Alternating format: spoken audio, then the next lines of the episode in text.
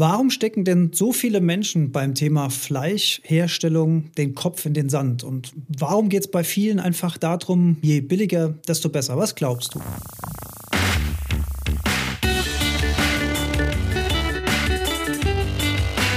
Die Heldenstunde, euer Podcast für ein ausgewogenes Live-Management.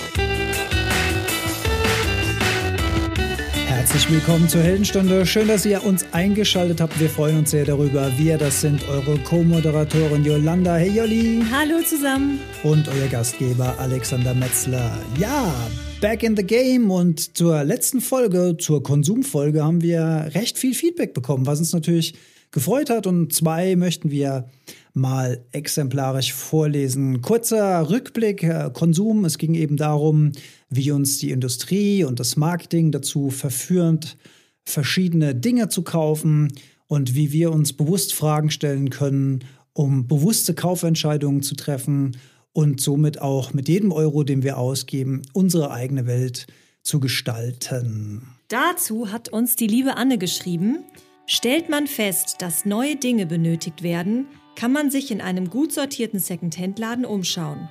Das gilt für Gebrauchsgegenstände genauso wie für Kleidung. Hatten solche Geschäfte früher noch das Image von arme Leute-Läden, gilt es heute als bewusst und schlau, dort einzukaufen. Ja, cooler Tipp, vielen Dank dafür. Second-Hand-Läden. Ich muss gestehen, ich war selbst noch nie in einem drin gewesen. Gut, auf dem Dorf hier gibt es äh, auch nicht so die Auswahl an Second-Hand-Läden, aber in der Stadt hat man natürlich da schon einige Möglichkeiten mehr. Ich denke da zum Beispiel auch an Reparaturcafés, die gehen auch mittlerweile immer mehr an den Start. Die gibt es hier tatsächlich auch in meiner Verbandsgemeinde, zu dem mein kleines Örtchen hier gehört. Da kann man eben auch hingehen und kann ja für eine kleine Spende äh, Sachen hinbringen, die dann dort vor Ort repariert werden, wenn, wenn möglich. Für so Leute wie mich mit zwei linken Daumen, die wenig Reparaturerfahrung haben. Und das habe ich auf jeden Fall vor, mal auszuprobieren. Das finde ich nämlich eine ganz tolle Idee.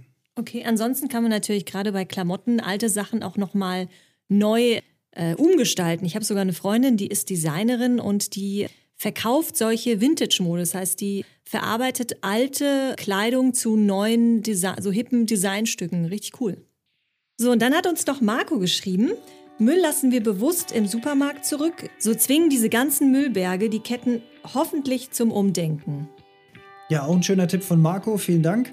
Und da habe ich auch nochmal drüber nachgedacht und der hat natürlich auch richtig recht mit dem, was er schreibt, weil wir sind ja im Moment diejenigen, also wir Konsumenten, wir nehmen das ganze Zeug ja verpackt mit nach Hause, werfen es bei uns, wenn wir es denn überhaupt trennen, in die gelbe Tonne und zahlen dafür wieder Müllgebühren. Das mhm. heißt, wir wir bezahlen eigentlich Geld dafür, dass wir den Müll der Handelsketten entsorgen. Eigentlich ganz äh, interessant, wenn man mal so drüber nachdenkt. Ja. Und wenn man es einfach vor Ort lässt, müssen die sich halt drum kümmern. Ja. Finde ich ein guter Ansatz. Finde ich auch. Wird meine nächste Amtshandlung.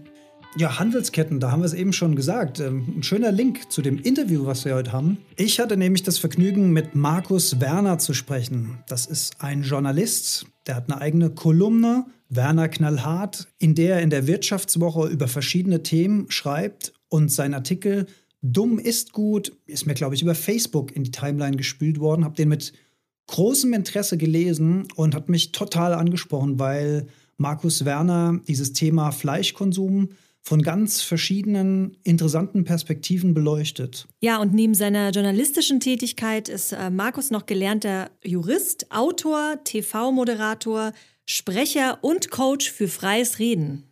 Ja, da wollen wir gar nicht mehr länger auf die Folter spannen und steigen ein ins Interview mit Markus Werner. Hallo lieber Markus Werner, willkommen in der Heldenstunde. Hallo Alex, hi. Ich bin durch deine Kolumne in der Wirtschaftswoche auf dich aufmerksam geworden mit dem ja etwas provokativen Titel Dumm ist gut. Da geht es um den Fleischkonsum. Mhm. Jetzt ist es ja so, ich gucke mir in der Heldenstunde immer gern so ein bisschen die Ist-Situation an und gucke so ein bisschen in die Geschichte. Und wir leben ja heute in so einer Zeit, da müssen wir kein Mammut mehr hinterherrennen, sondern wir haben ja im Prinzip Fleisch an jeder Straßenecke. Ne? Da ist eine Imbissbude, da gibt es eine Burgerkette, da gibt es die Currywurst. Ist doch eigentlich eine ganz praktische Sache. Das ist eigentlich eine ganz praktische Sache. Es ist sogar so praktisch, dass wir das Produkt letztendlich so vorgelegt bekommen, dass wir uns nicht mehr darum kümmern müssen, wie komme ich ran, sondern auch noch nicht mehr, mehr darum kümmern müssen, wie sind andere eigentlich dran gekommen, also wie ist das Ganze eigentlich entstanden, wie wurde das eigentlich produziert. Und ich glaube, das ist die, der Knackpunkt, den ich auch in meinem Artikel äh, angesprochen habe. dadurch, dass wir uns gar nicht mehr darum kümmern müssen, wie das eigentlich alles entstanden ist, wissen wir auch nicht, wie es den Tieren zwischendurch gegangen ist. Und das Problem ist, wir müssen es nicht nur nicht wissen, wir wollen es oftmals eben auch nicht wissen und davon profitiert der Handel, davon profitiert aber insbesondere auch die Fleischwirtschaft aus meiner Sicht enorm, weil die nämlich eben dann sagen müssen, ja, oder sagen können, ja, die Leute fragen es ja nach, was wir da produzieren und solange der Kunde das möchte, wer sind wir denn, dass wir denen das verbieten und da was anbieten, was die nicht wollen. Warum stecken denn so viele Menschen beim Thema Fleischherstellung den Kopf in den Sand? Und warum geht es bei vielen einfach darum, je billiger, desto besser? Was glaubst du? Naja, billig ist erstmal besser als teuer, wenn an der Qualität kein Unterschied ist. Das heißt, ich muss erstmal feststellen, ist das, was billig ist, auch schlechter als das, was teuer ist.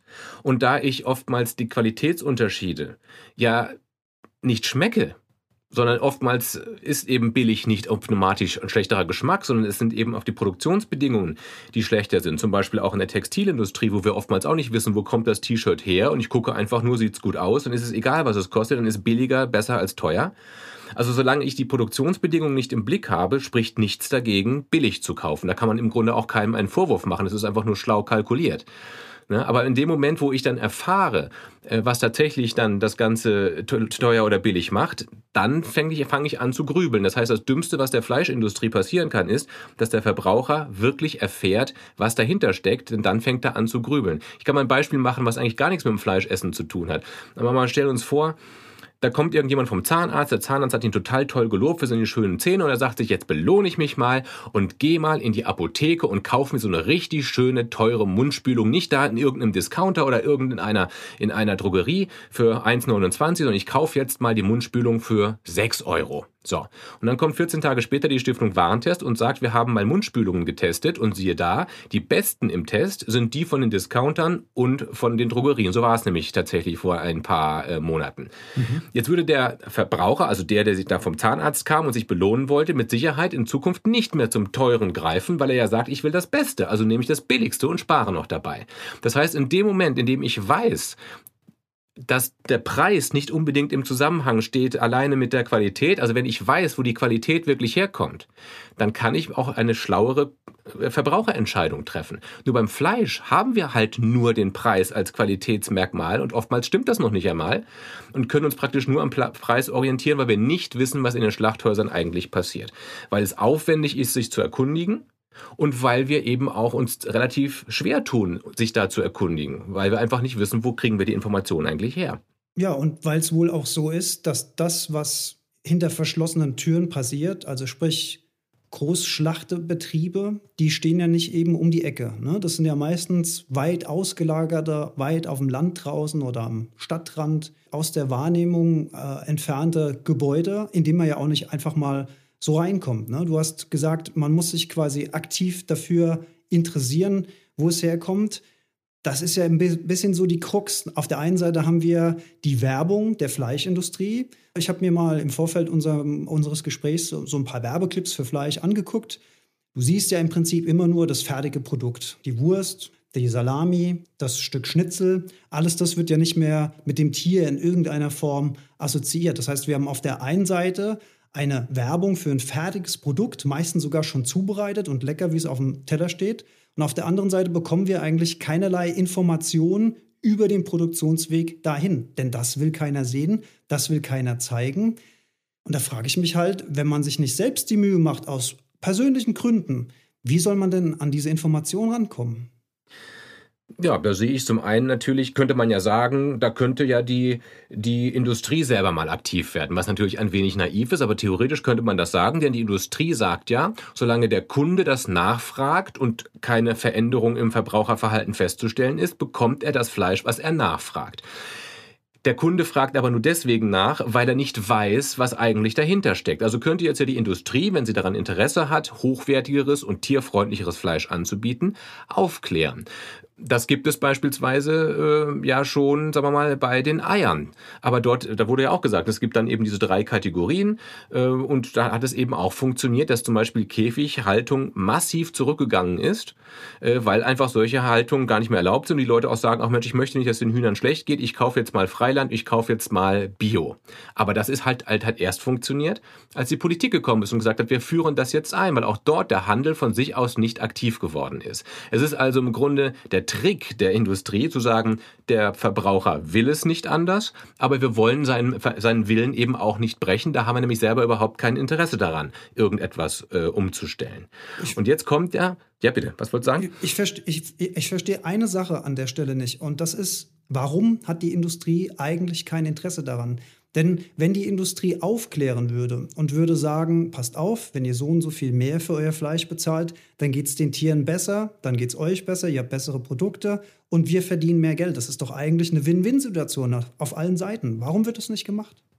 Wenn die Industrie das ist eine gute Frage. Also ich meine, man müsste ja unterstellen, dass die Industrie, dass die Fleischindustrie ein Interesse daran hatte, dass es den Tieren besser geht. Jetzt will ich auch nicht sagen, diese Leute sind alle Unmenschen. Das ist mit Sicherheit nicht so. Wir haben es ja auch in der Automobilindustrie gesehen. Dort hat sich ja auch die Automobilindustrie nicht als Vorreiter einer sauberen, einer sauberen Dieseltechnologie gesehen, sondern sie hat sich versucht, irgendwie dem zu beugen, was vorgeschrieben war. Haben sie nicht geschafft, also haben sie angefangen rumzutricksen. Ja, also im Grunde letztendlich sieht man ja, es ist richtig, dass man sagt, der Druck muss vom Verbraucher ausgehen. Nur das kann er halt nur, wenn der Verbraucher Bescheid weiß. Also darauf zu warten, dass jetzt plötzlich der, der Anbieter anfängt, die Produkte umzustellen und gleichzeitig dem, äh, dem Kunden dann sagt, aber ihr müsst auch bitte euer, eure Nachfrage umstellen, ist schwierig, kann aber funktionieren, wenn man sich zusammentut. Das hat man zum Beispiel auch gesehen jetzt bei den Plastiktüten. Das war ja auch eine Initiative, die vom Handel mitgetragen wurde, wo die gesagt haben, wir nehmen die Plastiktüten aus dem Programm,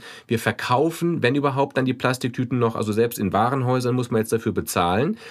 Da könnte man ja auch sagen, das wollte der Kunde jahrzehntelang nicht haben, warum stellen die das jetzt um? Weil plötzlich der Umweltschutz Vorrang hat vor der Bequemlichkeit des Verbrauchers. Und plötzlich geht es. Die Zahlen gehen zurück, die Leute nehmen ihre eigenen Taschen mit und ähm, es bewegt sich was. Aber das sind immer Initiativen, wo sich der Handel zusammentun muss und Initiative ergreifen muss. Und wir sehen es jetzt gerade eben beispielsweise mhm. auch bei Lidl. Jetzt hat Lidl angefangen, ich weiß nicht, ob du das mitgekriegt hast, da die Geschichte, dass die jetzt anfangen wollen und wollen ja ihr eigenes Fleisch, was sie verkaufen, in, in vier Stufen kategorisieren. Nee, habe ich. Das ist eine freiwillige Initiative. Habe ich, hab ich nur nichts von gehört. Interessant, ja. Mhm. ja. Das Interessante daran ist, dass die jetzt von sich aus äh, sagen, wir wollen erstens labeln, das wird ab April dann eben kommen. Dieses Fleisch entspricht den Mindeststandards, äh, der, der gesetzlichen Mindeststandards. Zweite Kategorie, das ist etwas besser als Mindeststandards. Dritte Kategorie, hier haben die Tiere Auslauf. Vierte Kategorie, Bio. So, jetzt ich, das versuchen die jetzt. Da könnte man sagen, warum ist Lidl so verrückt und fängt damit jetzt an? Ich finde das sehr clever, weil ich habe ja gerade eben schon gesagt, es gibt im Grunde nur ein eine Maß, ein, ein, eine Stellschraube, an dem der Kunde meint, wissen zu können, ob dein Fleisch gut oder schlecht ist, ist der Preis. Mhm. Und natürlich könnte man jetzt unterstellen, bei Lidl ist das Fleisch billig, bei Discountern ist das Fleisch besonders billig, also muss das Fleisch dort besonders schlecht sein. Deswegen wundert es mich nicht, dass gerade von Discounter-Seite aus die Initiative ausgeht, zu sagen, wir wollen hier mal gleich mal ganz andere äh, Sachen hier auf den Tisch legen, nämlich es geht nicht nur um den Preis, es geht hier einfach um Qualität, die auch billig sein kann. Wir führen jetzt eine neue äh, Etikettierung ein. Und ähm, dass die Initiative von denen ausgeht, finde ich toll. Das ist ähnlich wie bei den Eiern. Jetzt geht die Initiative vom Handel aus und wünschenswert wäre natürlich, dass der ganze Handel da jetzt irgendwie mitmacht. Interessant wiederum, dass es nicht von der Politik ausgegangen ist und auch nicht von der Fleischindustrie, sondern dass der Handel jetzt reagiert, weil der Handel der Erste ist, der merkt, dass der Verbraucher hier ähm, die Meinung ändert. Und das liegt daran, dass in den, letzten, in den letzten Zeiten immer wieder diskutiert wurde, immer wieder über Tierleid diskutiert wurde. Und sobald diese Dinge an die Öffentlichkeit kommen, verändert der Verbraucher auch seine, seine Haltung. Anderes Beispiel sind diese, das Schreddern von Küken. Mhm. Da gibt es, das ist deswegen in die Öffentlichkeit gekommen, weil eben solche Bilder in die Öffentlichkeit gekommen sind. Da kann man eben auch äh, Initiativen und Vereinen wie Peter und so weiter danken, dass die da immer dranbleiben, auch heimlich solche ähm, Videos veröffentlichen, wo man diese Dinge dann eben sieht. Greenpeace und so weiter, wo man dann sehen kann, wie diese Hühner da, die kleinen Küken da, lebendig in den Schredder landen. Das muss man sich mal vorstellen. Wenn man sich mal versehentlich mit dem Finger in so, eine, in so einen Standmixer reingreift, äh, dann äh, gute Nacht. Ne? Und die fallen mit dem gesamten Körper rein. So, das ist jetzt mittlerweile nur noch bei einem Prozent der dieser Hähnchen der Fall, dieser kleinen Küken, mit denen man nichts anfangen kann wirtschaftlich. 99 Prozent werden vergast, aber ein Prozent wird immer noch geschreddert. Und dass das jetzt äh, plötzlich geändert werden soll, dass da so eine Initiative losgeht, liegt daran, dass die Kunden hellhörig werden und sagen, das ist ja widerlich, das haben wir nicht gewusst. Selbst bei Bio-Eiern ist es so, in der Bio-Eierherstellung, dass die Hühner, die nicht zu gebrauchen sind, trotzdem noch vergast werden. Also da sind wir uns auch bei Bio-Eiern noch nicht sicher. Und jetzt fängt der Handel an, das war in dem Fall Rewe, die dann in einigen äh, Läden Eier angeboten haben, wo sie gesagt haben, das ist aus Betrieben, wo die Hähnchen aber auch überleben. Ne? Also es geht sofort los, wenn der Kunde anfängt, seine, die Nachfrage zu verändern. Und er fängt dann an, die Nachfrage zu verändern, wenn die Wahrheit ans Licht kommt. Du hast vorhin schon die Politik äh, erwähnt.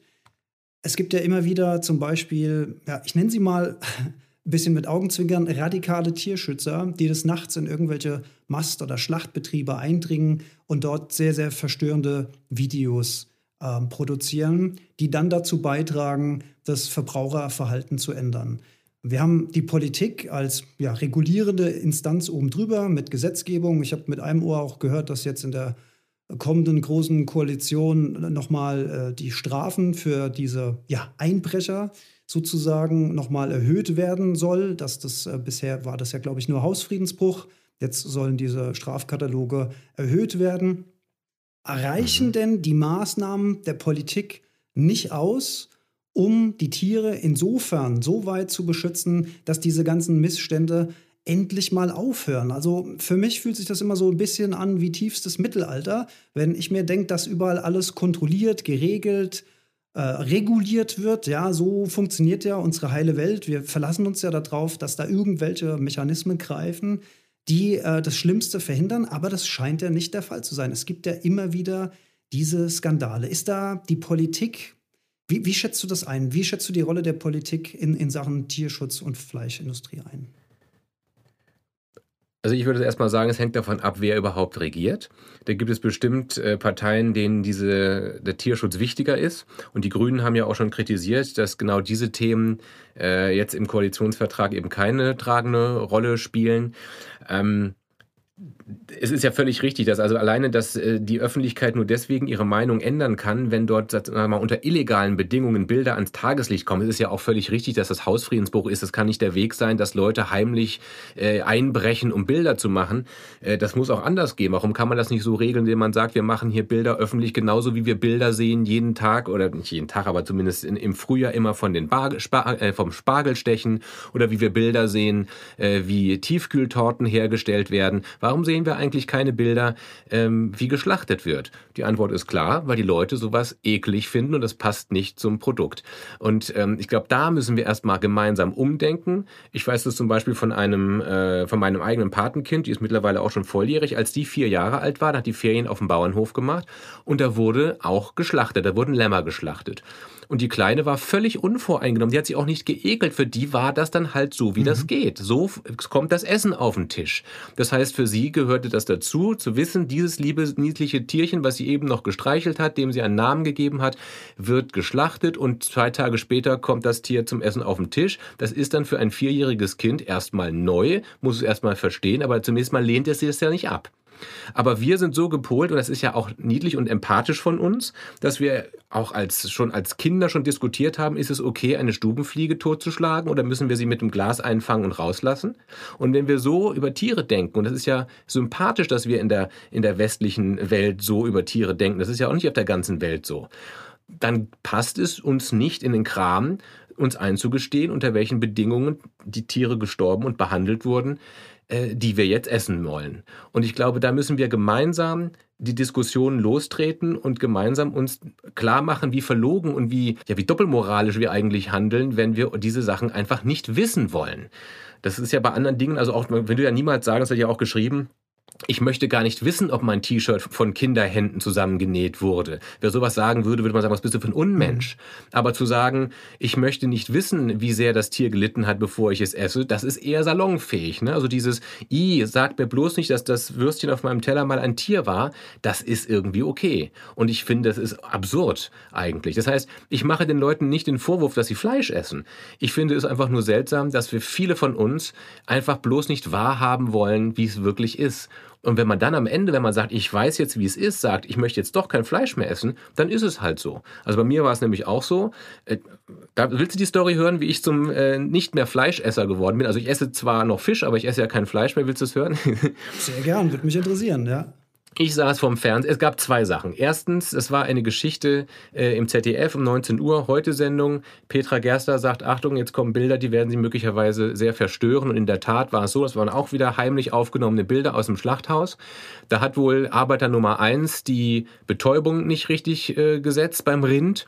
Der zweite hat das Tier dann äh, irgendwie mit den Hinterbeinen an der, am Kettenzug aufgehängt und der dritte war dafür zuständig, das Tier aufzuschneiden. Und der hat dann zwar gemerkt, das Tier ist bei vollem Bewusstsein und zappelt rum und schreit wie am Spieß aus der Mischung aus Angst vorm Sterben und Schmerz, aber der ist halt nicht zuständig fürs Betäuben. Er ist zuständig dafür, mit dem Elektromesser das Tier aufzuschneiden. Und dann hat er eben das Messer angesetzt wie am Fließband und hat das schreiende Tier, das scheinbar fast einen halben Meter Zunge vor Panik aus dem Hals hat hängen lassen, äh, knallhart, äh, aufgeschnitten und die Eingeweide sind auf den Boden gefallen, während das Tier noch geschrien hat. Und wenn solche Bilder rauskommen, dann denkt man schon, ich kann es nicht mehr ausblenden. Natürlich ist das so nicht vorgesehen. Das ist nicht Standard in den Stellen, aber es kommt halt unter den Produktionsbedingungen, die wir in Deutschland haben, eben vor, dass es in der Not heraus manchmal eben auch so läuft. Und dann habe ich kurioserweise ausgerechnet eine Folge von Wer wird Millionär gesehen. Und da saß eine Kandidatin, die hat gesagt, ich bin Vegetarierin. Und offenbar war das Günther ja auch so ein bisschen suspekt und da hat ihr so ein bisschen auf den Zahn gefühlt und hat dann gefragt, ja, wieso sind Sie denn Vegetarierin und warum haben Sie eigentlich Lederschuhe an? Also er wollte ihr das nicht so richtig gelten lassen.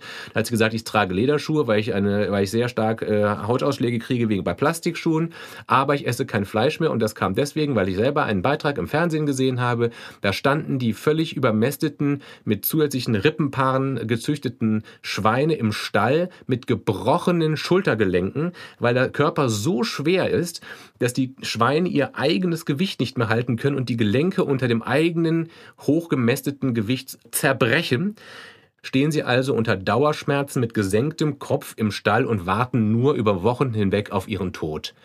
So hat sie das erzählt. Und ich saß da, ich weiß nicht, ob ich parallel noch ein Wurstbrot gegessen habe und dachte mir, die Frau hat recht, die Frau hat einfach recht, die ist einfach nur konsequent.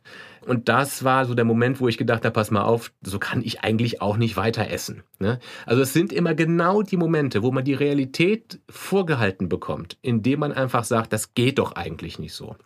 Und deswegen könnte ich mir durchaus vorstellen, wenn diese Massentierhaltung irgendwann mal tierfreundlich wird, da will ich für mich auch selbst nicht ausschließen zu sagen, oder oh, dann esse ich halt vielleicht auch wieder was. Aber echt, das ist für mich jetzt im Moment, äh, so wie es im Moment läuft, kein Thema. Das waren jetzt zwei Beispiele, die du gesagt hast, die beide Fernsehmedien waren.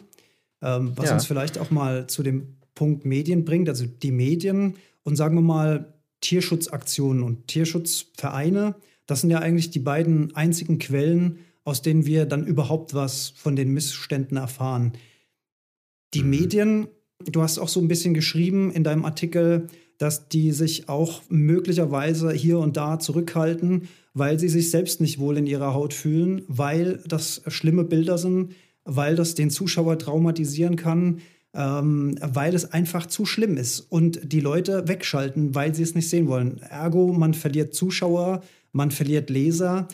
Ist das ein großes Problem? Äh, trauen sich die Medien nach wie vor nicht genug ran oder machen die eigentlich genug und der Zuschauer selbst schaltet dann tatsächlich weg und blendet das Ganze bewusst aus? Was ja sein gutes Recht ist am Ende des Tages auch. Ja, also es gibt sicherlich investigative Formate wie zum Beispiel ZDF Zoom, die vor kurzem berichtet haben darüber, wie der Tierschutz an der EU-Grenze endet, wenn es dann Richtung, äh, Richtung ähm, Libanon und der Türkei weitergeht, wie die Tiere dann da plötzlich mitunter, sicherlich nicht immer, aber mitunter fürchterlich gequält werden, wie den Tieren, die den Rindern die Augen ausgestochen werden, wie denen traditionell, aus welchen Gründen auch immer, die Achillessehne durchgeschnitten wird, dann können die Tiere nicht mehr laufen und weil sie nicht mehr laufen können, müssen sie dann getreten, gestochen und geschlagen werden, weil sie ja nicht mehr laufen können und sich bewegen sollen. Also völlig absurde Bilder. Ähm, aber auch die aktuelle Stunde im WDR-Fernsehen hat das vor einigen Wochen gemacht, dass die auch mal gezeigt haben, so wird geschlachtet und die Leute, und dann haben wir auch abgefragt, und nicht wir, sondern die Kollegen von, äh, von der aktuellen Stunde, ähm, wie empfinden sie das denn jetzt? Und das ist natürlich schon ein Hammer dann eben auch für die Zuschauer, dass die Aktion, sowas führt, polarisiert immer. Aber da muss man sich wirklich fest vornehmen, wir machen das jetzt und nehmen dann auch mal den Gegenwind in Kauf. Äh, sie haben uns hier den Appetit verdorben, hören Sie doch mal auf, hier zu missionieren. Es geht eben nicht darum, den Leuten zu sagen, ihr sollt kein Fleisch essen. Es geht darum, den Leuten zu zeigen, so ist es nun mal. Wir zeigen da die Realität. Und ich könnte mir schon vorstellen, so, es gibt eben auch so Magazine und da könnte ich mir schon vorstellen, das weiß ich auch schon so aus eigener Erfahrung, dass manchmal Leute einfach sagen, ach nee, komm, das wollen wir den Leuten nicht zeigen. Die sitzen vielleicht gerade beim Essen, ihnen fällt doch irgendwie das Schnitzel von der, äh, von der Gabel, wenn wir denen jetzt diese Bilder zeigen. Und ich denke mir eher, ja, dann fällt denen halt mal die, das Schnitzel von der Gabel, wenn sie die Wahrheit einfach mal sehen es geht nicht darum, Kampagnen zu fahren, sondern es geht einfach nur darum, das auch zu zeigen. Genauso wie man auch glückliche Tiere in den glücklichen, schönen Biohöfen zeigen kann. Und es gibt sicherlich auch in der Massentierhaltung glückliche Tiere. Aber es gibt eben auch die Missstände, die passieren können, weil die Gesetze so sind, wie sie sind. Ja, und ich denke, dieser, diesen Zusammenhang wiederherzustellen, also dass die Currywurst um die Ecke mal ein Schwein war. Ich glaube, da würden wir wirklich einen großen Schritt weiterkommen. Du hast ja auch in deinem Artikel die äh, provokative Frage gestellt, was, was ist denn mit den Klassenführungen in Schlachthäusern? Ne? Fand, ich auch, fand ich auch einen starken Satz. Was ist denn damit? Ne? Also die Industrie möchte nicht, dass das gesehen wird.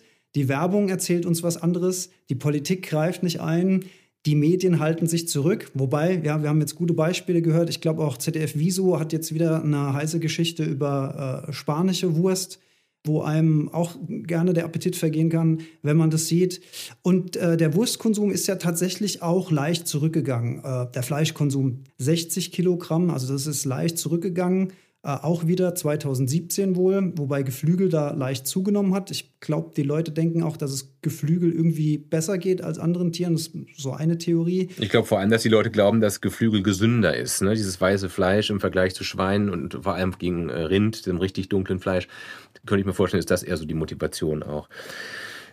Ja, aber du, du, hast völlig recht. Also dieser, dieser Sprung zwischen das schöne, edle Produkt auf dem Teller, was gut aussieht, was gut schmeckt. Und ich finde auch, das Fleisch, Fleisch schmeckt gut. Man muss sich einfach nur klar machen, zu welchem Preis man es dann eben konsumiert. Und wenn der Handel das ernst, der Handelsstand macht den ersten Schritt, dann wird, der, wird die Industrie hoffentlich dann äh, mit in die Verantwortung gezogen und notgedrungen äh, mitziehen. Denn immerhin, das ist ja das Schöne, wenn, die, wenn der Handel zum Vernunft, zur Vernunft kommt und der wird angetrieben durch den Verbraucher, dann bleibt der Industrie ja gar nichts anderes übrig, als nachzuziehen. Denn der Handel, gerade die großen Ketten, Lidl, Aldi, äh, die können natürlich dann unglaublichen Druck auch ausüben. Das wäre in dem Fall, ist ja nicht immer zum Vorteil des Verbrauchers, sondern zum Vorteil der, ähm, der Industrie, aber in dem Fall wäre es doch sicherlich im, im, zum Vorteil der Tiere, wenn das da jetzt gelingen würde. Ähm, ja, aber noch zu dem Punkt, inwiefern die, die Politik da jetzt noch mehr Einfluss nehmen könnte. Es gibt nun einmal Dinge. Ich meine, dieser Punkt, der, auf dem freien Markt regelt sich alles, das stimmt nun einmal nicht. Es gibt einige Punkte, da müssen wir uns als Gesellschaft klar machen, wenn wir irgendwo hinwollen, dann können wir das nicht alleine immer nur dem Markt überlassen. Da muss, dafür gibt es die Politik. Das ist ja nicht so Menschen auf der einen Seite, Politik auf der anderen Seite, sondern die Politiker sind ja die von uns gewählten Repräsentanten, die das machen sollen, was wir Menschen wollen, wir ja. als Gesellschaft wollen. So das heißt, wenn wir uns ja, deswegen müssen die im Grunde ja nicht äh, eingreifen in unsere Freiheit, sondern sie erledigen ja das, was in unserem Interesse ist. Und wenn wir doch alle uns einig sind, dass wir die, dass die Tiere uns leid tun, wenn sie wegen uns schlecht behandelt werden, dann ist es doch nicht absurd, dass die Politik sich um so etwas kümmert und beispielsweise genauso wie das funktioniert hat bei der, bei der Abschaffung der Glühbirne mit dem Glühdraht, wo alle gesagt haben, ja, typisch EU, aber da kann man auch sagen, ja, aber wo soll die Initiative sonst herkommen? Der Verbraucher wird, wenn er eine 5 Euro LED und eine 69 Cent Glühbirne in der Hand hat, nicht daran denken, dass aber die LED 20 Jahre hält und die Glühbirne nur zwei Jahre oder wie auch immer und, wenig, und mehr Strom verbraucht, sondern da muss eine Initiative manchmal von dort herkommen, wo der Verbraucher mit dem Handel alleine die Veränderung nicht herbeiführen kann. Insofern ist das eine, das ist eine Repräsentantenpflicht, die die, die, die äh, Politiker ja da für uns erledigen. Dann hoffen wir mal, dass die Politik diese Stimmen hört, weiter hört. dass mehr und mehr Verbraucher ein Bewusstsein dafür entwickeln, was Fleisch ist, wo Fleisch herkommt, was mit der Produktion Fleisch verbunden ist. Ich will auch gerne an der Stelle sagen, ich möchte auch den Appetit auf Fleisch gar nicht verderben.